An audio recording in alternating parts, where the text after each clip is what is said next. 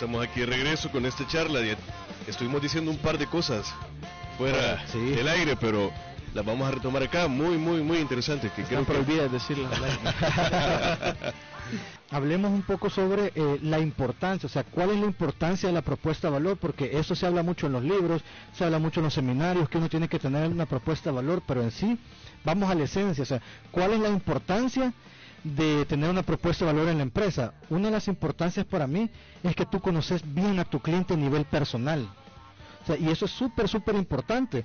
Hablábamos en la, semana pasada, no le querrás vender a todo el mundo, sino que enfocate en tu nicho de, mercado. Entonces, cuando tú conoces a tu cliente, tú empezás a escuchar a tu cliente y tú desarrollas productos o desarrollas servicios con la voz de tu cliente, o sea, ya no vas a las ciegas.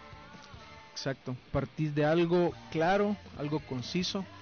Y yo creo que todos los esfuerzos de marketing, de a nivel de negocio, de ventas, parten del conocimiento del cliente. Si no conoces a tu cliente, si no conoces a tu audiencia, eh, no harás nada. Simplemente intentarás golpear eh, al aire, pero no le darás absolutamente a nada. Entonces es importante conocer al cliente, a tu audiencia y de ahí, de ahí parte todo lo, lo demás a nivel personal. Eh, cuando tú haces la propuesta de valor, tú tenés un lienzo para hacer la propuesta de valor. En la, en, la, en la tercera parte lo, vamos a definir bien, pero ahorita sí rápido, tú tienes un lienzo para hacer la propuesta de valor y tú definís a tu cliente, porque cuando nosotros nos sentamos con emprendedores, bueno, ¿quién es su cliente? Ah, son, son mujeres. Ok, ajá, mujeres, ¿de qué edad? De ¿Qué Salvador. ¿De qué edad? ¿De qué territorio? ¿Qué nicho? ¿Qué le gusta hacer? ¿Qué le gusta comprar? ¿Qué oye? ¿Qué ven? O sea, hay un montón de, de, cosas en que tú tenés que saber de tu cliente para que tú puedas crear esos productos. Al final, una empresa con una propuesta de valor se vuelve un creador. Exacto. Este, algo bien importante cuando se diseña una propuesta de valor es, romper paradigmas, porque muchos de los paradigmas que los emprendedores tienen, o, incluso los empresarios ya, ¿verdad? Es que diseñan productos o servicios, porque puede ser que yo, nos esté escuchando alguien que ya tiene una empresa, que ya tiene una trayectoria, entonces, pero quiere lanzar un nuevo producto o servicio. ¿Qué sucede? Cuando, cuando empieza a diseñar ese producto y servicio, lo hace bien de, de, de, de mí para mí, no del cliente no lo que el cliente necesita. Hasta hasta el nombre de la suegra le ponen ahí. Exactamente, o sea, hasta no, exacto. Entonces, eh, justamente, y eh, hoy eh, en, y todos quieren esto le va a encantar a mis clientes. O sea, es una... Eso le gusta a él. Eso le gusta a él. pero al cliente nunca, no, no, le han preguntado. Entonces hoy las empresas se co-crean, o los productos o servicios se co-crean con el cliente. Es, son customer centric.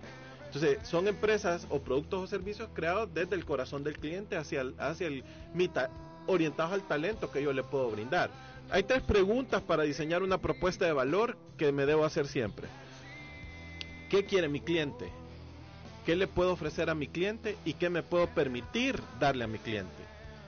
Y ahí puedo yo empezar a crear una propuesta de valor en el mercado en base a lo que a lo que me resulte ahí, que lo debo hacer a través de la investigación, justamente de la observación, de tener empatía con el cliente y de buscar también esos vínculos que me van a, que, que, me van a amarrar a encontrar las necesidades más profundas de él, dónde están sus puntos de dolor. y si yo desconozco eso, realmente y, aquí, hay algo, hay algo importante, eh, porque otras personas que nos están escuchando que tal vez están iniciando un negocio, quieren iniciar, creen que se necesita gastar miles de dólares en este tipo de, en este tipo de estudios. Javier, en Instagram, ¿de qué forma podría una persona empezar a conocer a su cliente?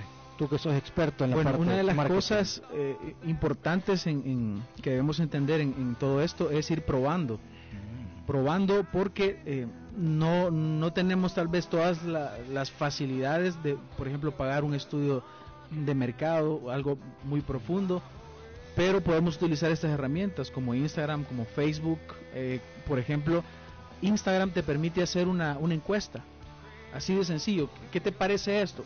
Hay marcas que han hecho partícipes a su, a su audiencia, por ejemplo, van a renovar su logo miren, aquí tenemos estas tres propuestas, ¿cuál les parece?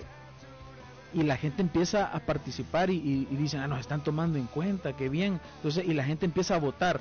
ahí están eh, conociendo más o menos los gustos y, la, y, las preferencias de, su audiencia. Sí, es verdad.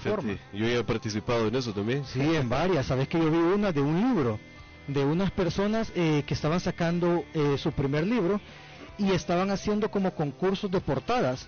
Las portadas que más le iba gustando a las personas, esa es la portada que iban a, a hacer impresa en su libro. Pero imagínate qué interesante, o sea, de Instagram. ¿Cuánto les costó eso? Absolutamente ni un solo dólar y al final la gente se siente valorada porque al final nosotros nos queremos sentir en una comunidad, o sea, somos parte de una comunidad, somos una sociedad. Entonces las empresas que no están involucrando a sus clientes se están perdiendo una gran oportunidad de mercado. Claro, claro. Y, fíjense que algo bien importante que, que sucede a la hora de, crear esta propuesta de valor, ¿verdad? Eh, justamente el ejemplo del libro es algo que yo lo he hecho y, y funciona muy bien, o sea, la gente participa y es, ok, démosle. Eh, lo que ustedes pidan. Eh, como dirían en el centro, a sus órdenes, mi rey. o sea, eh, no hay que va a querer amor. Que va a querer amor, ¿verdad? O sea, si yo siempre digo. Hay que aprenderle a esa señora porque primero le preguntan, ¿qué va a querer amor? Exactamente, porque buscan, buscan, buscan empatizar. ¿Cómo te voy a ofrecer algo que no sé que, que no necesitas? Qué gran empatía, se te trata mejor que la novia. Y si, si anda usted de pre porque le ha ido mal en los negocios y no le han funcionado las ventas, váyase al centro, allá se va a sentir amado. O sea, vaya al mercado y ahí le van a decir que va a querer amor. Y ahí levanta el ánimo. Pero realmente este, las propuestas de valor y, y todo esto son procesos que se deben de incluir con lápiz fino.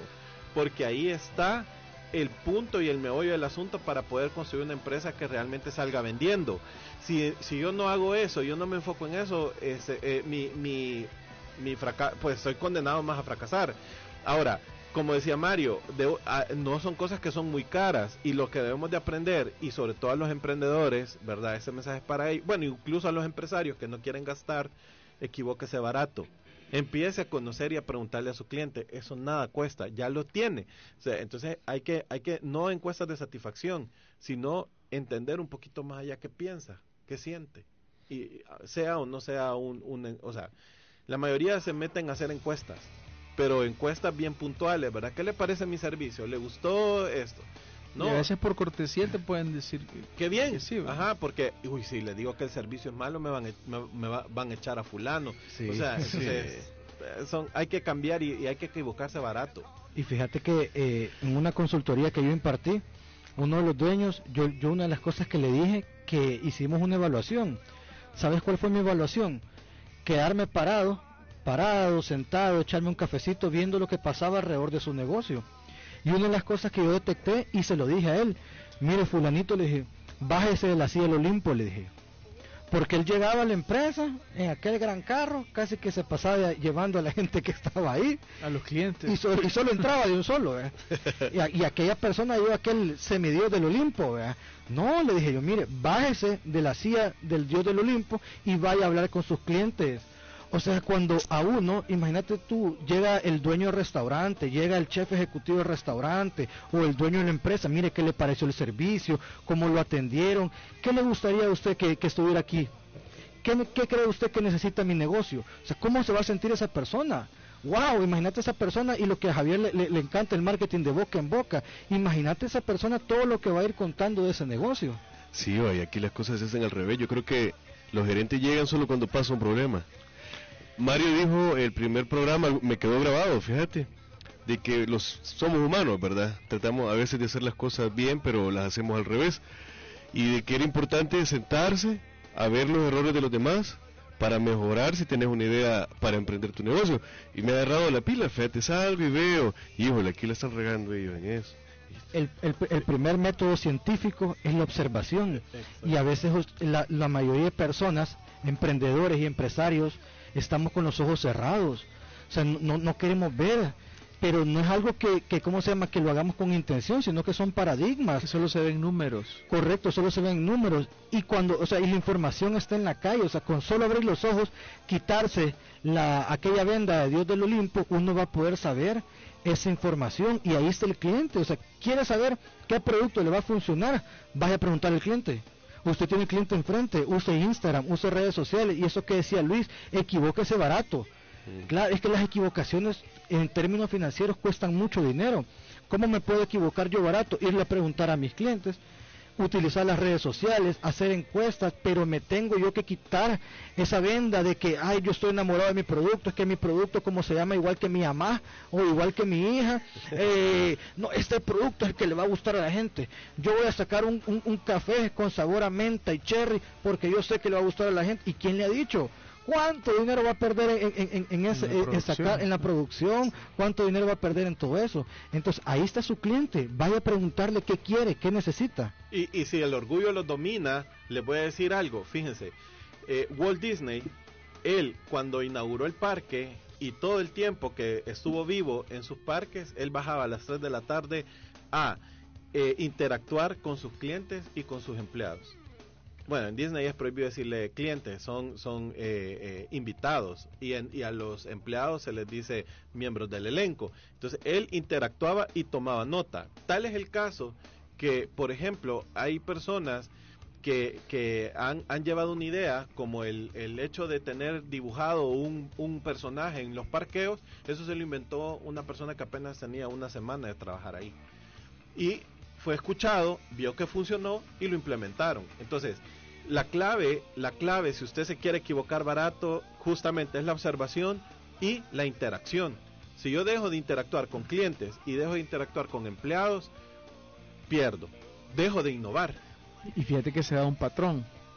Y es una de las cosas que nosotros tratamos en nuestro curso de liderazgo.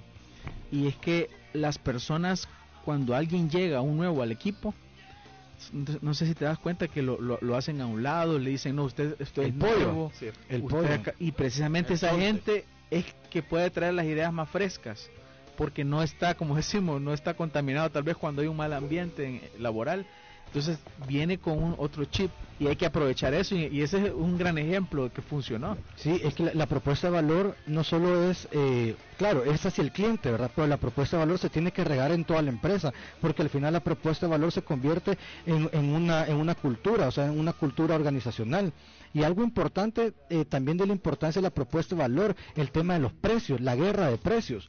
Cuando yo soy una empresa, soy un emprendedor que tengo una gran diferencia a comparación de mi competencia, yo pongo los precios altos y no hay problema porque me los van a comprar.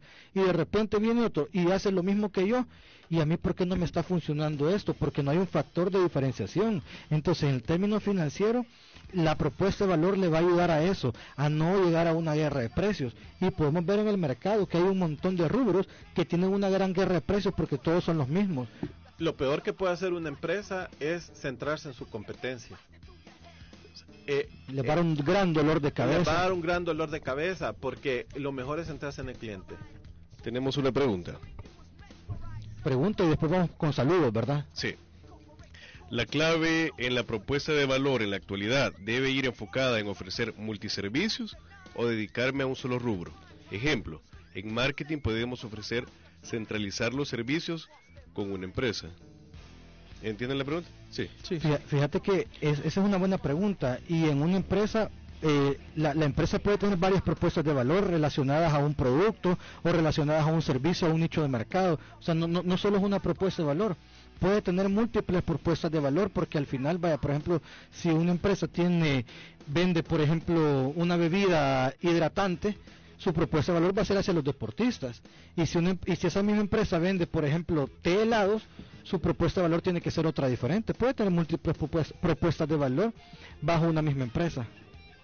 Claro, pero no tiende a, variar demasiado. Y una de las cosas que yo recomiendo es eh, no diversificar demasiado, porque entonces eh, no hay una congruencia en todas las actividades que las marcas realizan, sino que tiene que haber un enfoque. Estamos en la era de la especialización. Cuanto más te especializas, eh, comenzás a dominar ese nicho de mercado. Y más, y más valor, y más valor te, te es que si no se parecen aquel aquel personaje que es vendedor y que abre que se abre el, el gabán y aparece le vendo le, se cose se plancha se surce o sea y, y entonces el cliente no tiene no tiene como que eh, algo y qué hace al final no le entiendo qué es lo que vende verdad sí escuché a un, a un mercadólogo que dice es mejor ser el rey de un reino pequeño que ser un peón de un reino muy grande. Entonces ahí está la, eh, la diferenciación. Buenísima y frase. cómo puedes eh, dominar en ese, en ese nicho de mercado. Y yo les hacía la, no sé si en el primer programa les hacía la mención de esto, que por ejemplo si una persona se dedica al maquillaje, el maquillaje es muy amplio. ¿Qué tal si te dedicas al maquillaje de, novias, las que se van a casar? Esa es tu especialización y, y puedes ser el mejor en eso, la mejor en eso. Entonces vas a dominar en ese sector, en ese rubro, en ese nicho de mercado. Entonces es mejor especializarse y que la propuesta de valor vaya enfocado a ese, a ese nicho al cual te estás dedicando. Yo les hablaba también que pueden haber lo, lo más unos tres. Si no, si, si puedes eh, dedicarte a un solo nicho, dale con todo a ese nicho. Pero si eh, varías demasiado, entonces pierdes el enfoque. Sí, porque si no mu- mucho, mucho rec- recurso se gasta. No sé si se han dado cuenta, bueno, yo me fijo mucho en las redes sociales.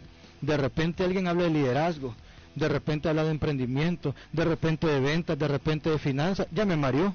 Sí. Entonces yo digo, bueno, y, y este, o sea, ¿cuál es la propuesta de valor? O sea, ¿a- ¿cuál es su, su especialización? Porque quieren abarcar mucho. ¿Y cómo es esa frase? El que, el que, El que mucho abarca, poco el que aprieta. mucho abarca, poco aprieta. Mira, Javier, tenemos eh, saludos en Facebook Live. Tenemos a Ed Cartagena, un saludo Ed. Tenemos también a Manuel Cuellar, Carlos Portillo, Diego Orellana y Dina Semch. Un saludo a todos los que están conectados a esta hora. Es un gusto poder estar con ustedes. Perfecto, y recordarles que nos pueden mandar sus preguntas al 72 35 41 21 o hacer sus preguntas aquí en Facebook. Tengo otra pregunta, ¿se las puedo hacer? Dispárela. Dice, yo distribuyo productos para una maquila, pero trato directamente con los dueños. Quisiera una propuesta de valor para no estar casado solo con una empresa. Ahí es algo eh, B2B, Business, to business. business. Es- es- se aborda diferente cuando es eh, B2C.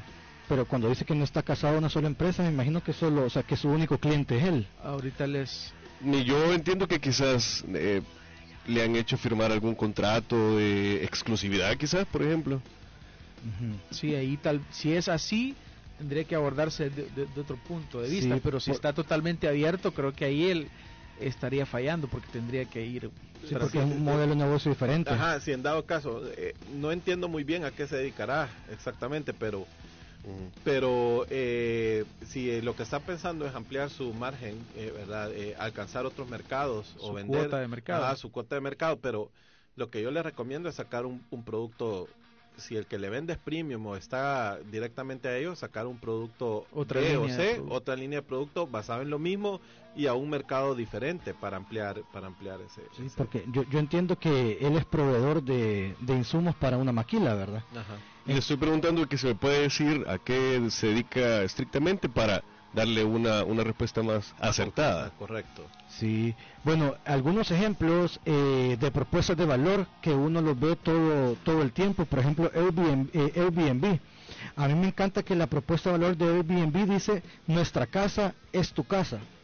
Y esa es otra cosa importante, que la propuesta de valor no tiene que ser una gran letanía, sino que la propuesta de valor, con un par de párrafos, uno entiende lo que es esa empresa. Imagínense Airbnb, que es esta empresa, que es una, una aplicación que eh, a las personas, eh, bueno, es, es como que si fuera el, el- Uber, pero en la parte del, del alquiler, ¿verdad? Si yo quiero ir a X país y probablemente un hotel no tengo para costear eso, puedo irme a quedar a la casa de otra persona. Entonces esa persona pone a disposición su casa, pone a disposición su cuarto eh, a la plataforma de Airbnb. Entonces Airbnb conecta como a la persona que tiene eh, la casa o tiene un cuarto con la persona que lo necesita. Entonces eh, la propuesta de valor de ellos eh, dice, sí, nuestra casa es tu casa. Y aquí aportando los elementos que debe tener nuestra propuesta de valor, debe ser clara, debe tener claridad. Segundo, debe mostrar los beneficios que la marca o la empresa está ofreciendo. Tercero, debe mostrar también los elementos diferenciales. Y cuarto, debe ser corta, no debe ser muy larga, Mira, debe mira, ser Eso que tú, tú, tú decís, Javier, la- que tiene que ser específico. Mira la de Spotify. Esta es de las más cortas que yo encontré. Música para ahora. No solo de Spotify, música para ahora. Bueno, nos pueden encontrar en, en Spotify, ¿verdad? Ahí estamos poniendo el, El el, podcast. el podcast Negocios sin Corbata. Así que imagínate, música para ahora. Esa es la propuesta de valor y ahí engloba toda la empresa, engloba eso. Apple, Apple es, es como se llama, es otro, es otro ejemplo, la experiencia en el producto. Ellos se enfocan en ellos no te venden computadoras, no te venden dispositivos móviles, sino que te venden una experiencia. Y, y, ese, y ese es una, a mí me encanta leer leer libros que tengan que ver con, con esa marca, por ejemplo IKEA, Apple y todo eso, porque uno aprende un montón de estrategias en esos libros. y a mí me encantó incluso en la película sale cuando Steve Jobs lo volvieron a recontratar de su empresa y él dijo, bueno, ya lo primero que vamos a hacer es vamos a dejar de sacar productos basura. Cero productos basura. ¿Por qué? Porque él estaba claro de su propuesta de valor. Llegaron obviamente otros accionistas que solo veían la parte de los números y qué pasó con la empresa. Se vino para abajo. Entonces ahí es donde él saltó la propuesta de valor y dijo, no es que Apple no tiene que seguir haciendo productos basuras.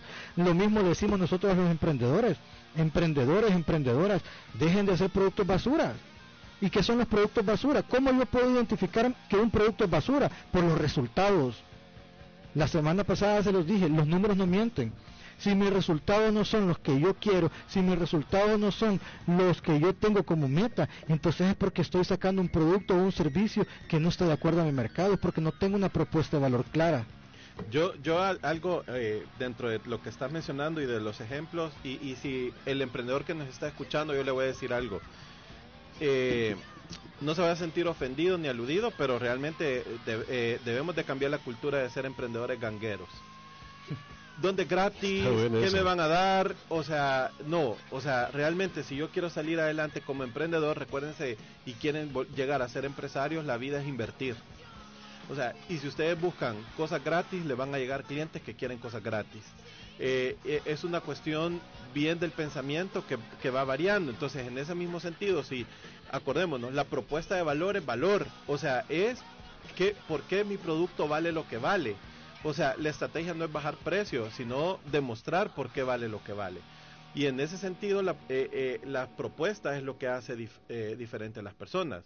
O sea, yo creo que aquí la mayoría, y que somos freelance, somos teachers, aquí los que estamos somos teachers de, emprendimiento, ¿verdad? Hay algo bien interesante. Por ejemplo, yo les puedo decir, mi propuesta de valor es que toques el éxito. Yo tengo la, la mía, transformar vidas por medio de la educación financiera. Propuestas de valor claras. Y, y nosotros, en base a esa propuesta de valor, trabajamos o sea, yo mis estrategias transformar vidas por medio de la educación financiera. Con base en esa estrategia, yo hago estrategias de marketing, estrategias de ventas, de recursos humanos, de finanzas, o sea, como un círculo, eso se llama la rueda de la estrategia. Pero en medio de la rueda de mi estrategia va mi propuesta de valor. O sea, yo no me voy a salir de ahí porque esa es mi, misión. No o sea, es negociable. no es negociable. o sea, mi propuesta de valor está escrita prácticamente en piedra. Y algo importante, la propuesta de valor en el tiempo puede ir cambiando. Sí, claro que la propuesta de valor puede ir cambiando, pero en este momento mi propuesta de valor no va a cambiar porque en eso estoy enfocado. Ya está definida. Sí, ya está definida. Y es la que los clientes me han, ido dando la pauta. Es la que los clientes me han ido dando la pauta. Correcto, es que de ahí sale, de los, de los insumos que te da eh, tu audiencia. Luis, una consulta, le vamos a hacer una pregunta. ¿Qué es lo que las personas más valoran de una marca para ti? Buen punto. Eh, yo creo que lo que más valoran de una marca definitivamente y por el sector en el que me manejo es cómo me hacen sentir.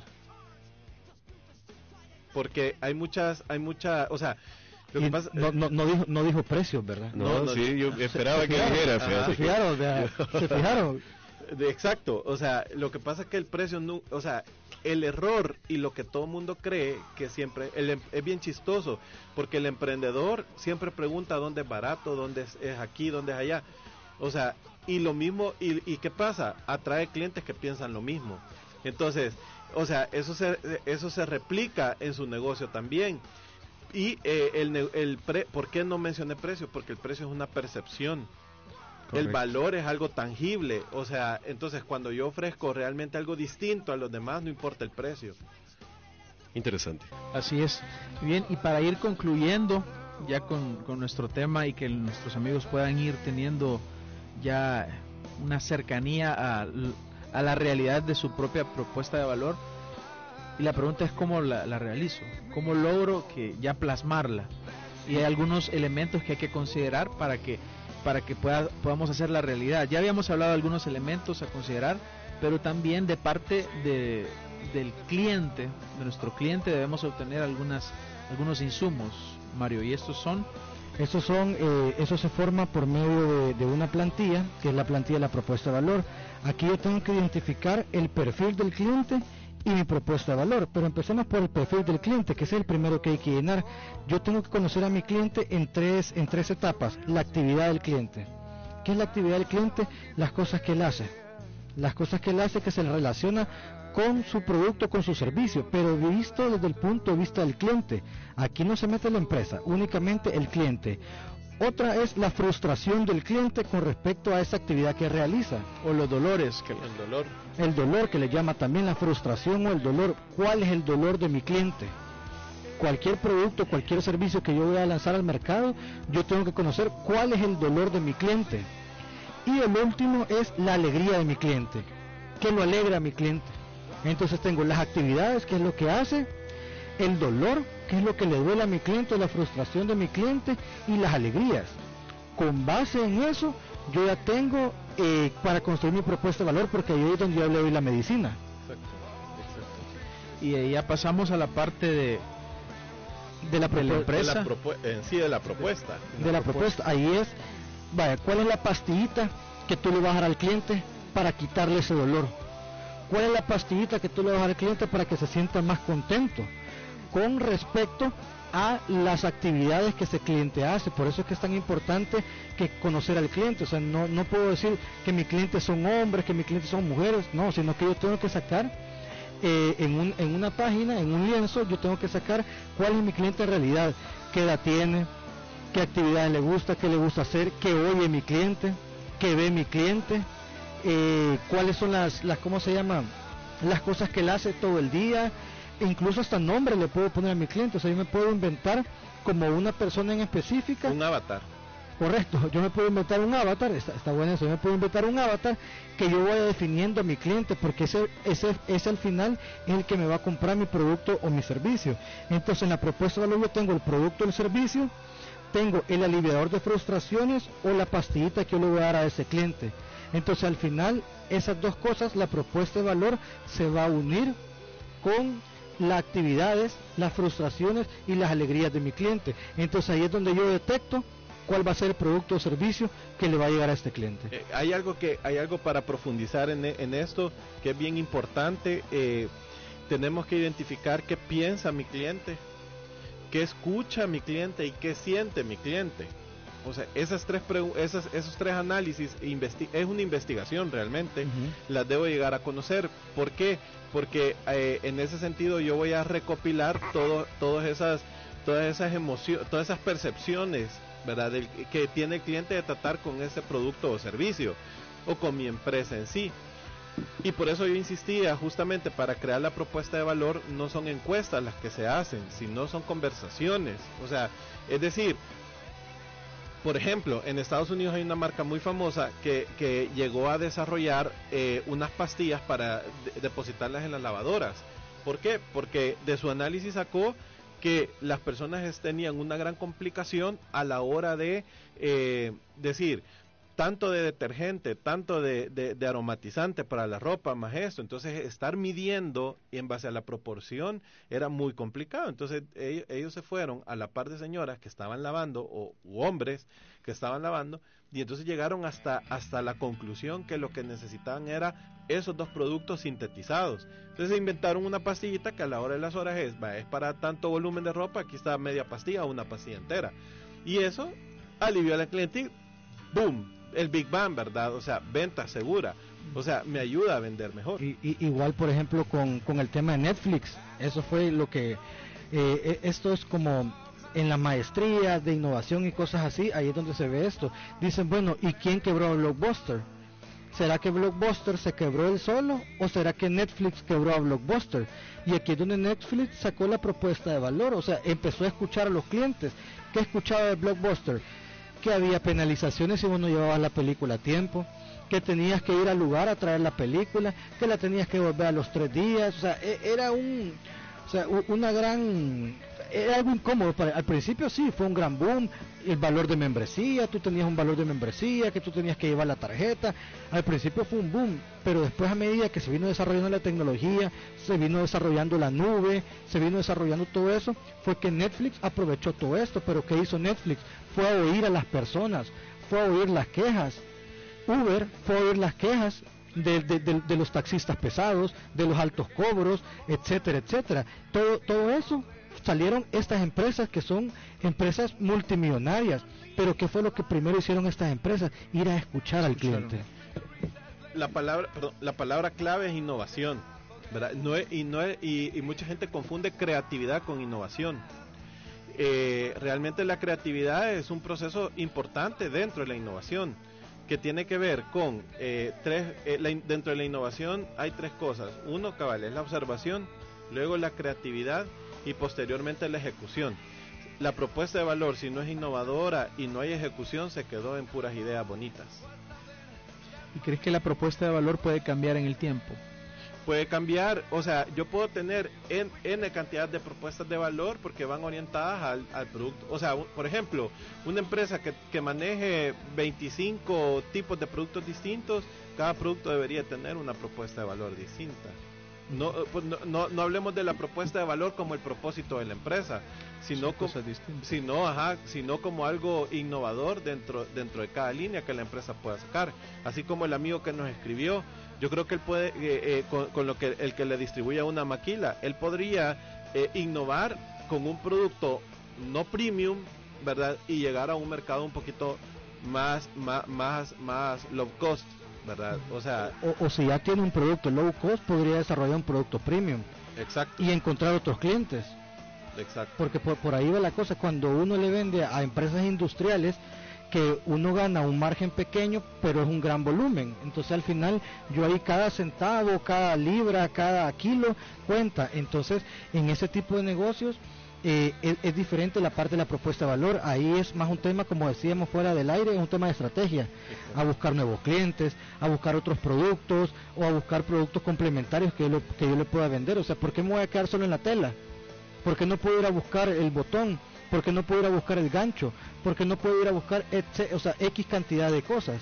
Entonces ahí es donde va la innovación dentro de la empresa. O sea, no, no me puedo quedar solo con los brazos cruzados con un solo cliente porque el riesgo es altísimo. O sea, ahí estoy dependiendo totalmente del cliente. Y son la, la, la, las fuerzas que habla por, eh, Porter, las fuerzas externas. O sea, ahí la negociación, el poder de la negociación lo tiene el cliente, no lo tiene él. Y hay, hay algo bien importante. Eh, lo que Mario dice, eso se, se resume en oportunidad. O sea, el, el, emprendedor, el empresario es, es, un visionario en oportunidad. Tiene que saber leer la bola de cristal. Uh -huh. Así es. Interesante. ¿Cuánto tiempo nos falta, Eric? Es que uno aquí como que agarra. agarra fuego, fuego, en cinco fuego. minutos terminamos. Si quiere concluimos. Perfecto. Yo, solo, solo, una pregunta. Okay. ¿Cuándo se convierte un emprendedor en empresario? Cuando desarrolló un sistema que le da de comer. Y, y, es bien fácil. O sea, cuando se puede ir un año, un año de su empresa y, y, y está y gana lo mismo o creció. Cuando y la empresa sigue funcionando. Y la empresa sigue cuando, funcionando. Cuando te podés ir de, de, campaña política y no hay ningún problema y tu empresa Exacto. puede seguir generando dinero. sí. Exacto. Únicamente quisiera eh, que habláramos ya para cerrar la parte de, de, de, las emociones que debemos involucrarla finalmente en la, en la propuesta de valor. Y en nuestras, nuestros talleres que damos, por ejemplo, a los dentistas, les decimos que usted no, re, no repara no, no, no, le arregla los dientes a la gente, sino que usted vende sonrisas. Sí, porque esa eso, parte eso, es bien importante. Eso es importante. Eso que ese es el maquillaje de... A los doctores les le, le decimos eso, porque los doctores, bueno, ¿cuál es su negocio? Ay, la salud. Dicen, no, hombre, si a la gente no le interesa la salud, a la gente le interesa la salud cuando ya tiene el problema. Pero si querés llevarlo antes, o sea, tu negocio no es, eh, ¿cómo se llama? La salud, sino que es al contrario, iluminar una vida, eh, po poder tener una, sonrisa bonita para ir a conquistar a una chica, o una chica tener una sonrisa bonita para salir bien en la foto. O sea, esa es una propuesta de valor, porque los dentistas, así hablamos con Javier, cuando vamos a, visitar clínicas dentales y, vemos una muela, no hombre, le decimos al doctor, agarres, agarre ese rótulo a piñata, porque ahí lo que te está diciendo es, te va a doler, no entres.